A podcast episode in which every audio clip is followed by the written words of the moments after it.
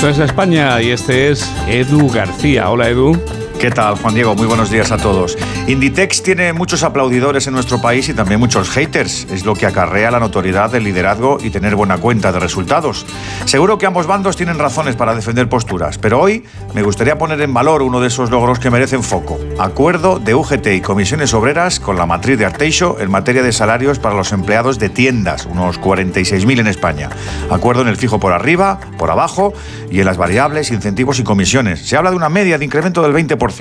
¿Se acuerda acordar? Porque antes se aplicaba de manera unilateral el convenio sectorial. Seguro que en la mesa, de principio, había diferencias, de esas que parecen insalvables, pero luego llega la negociación pura, la cesión y la reflexión. Se lleva mucho lo de pedir sensibilidad y responsabilidad al empresario, pero también el trabajador y sus representantes deben actuar en ese contexto, de una realidad general a cada caso particular, orillando las posturas maximalistas y sordas.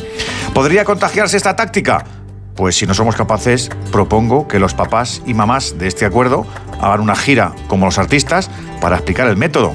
Llenarían a foros. Amigos, buen y provechoso sábado os deseo.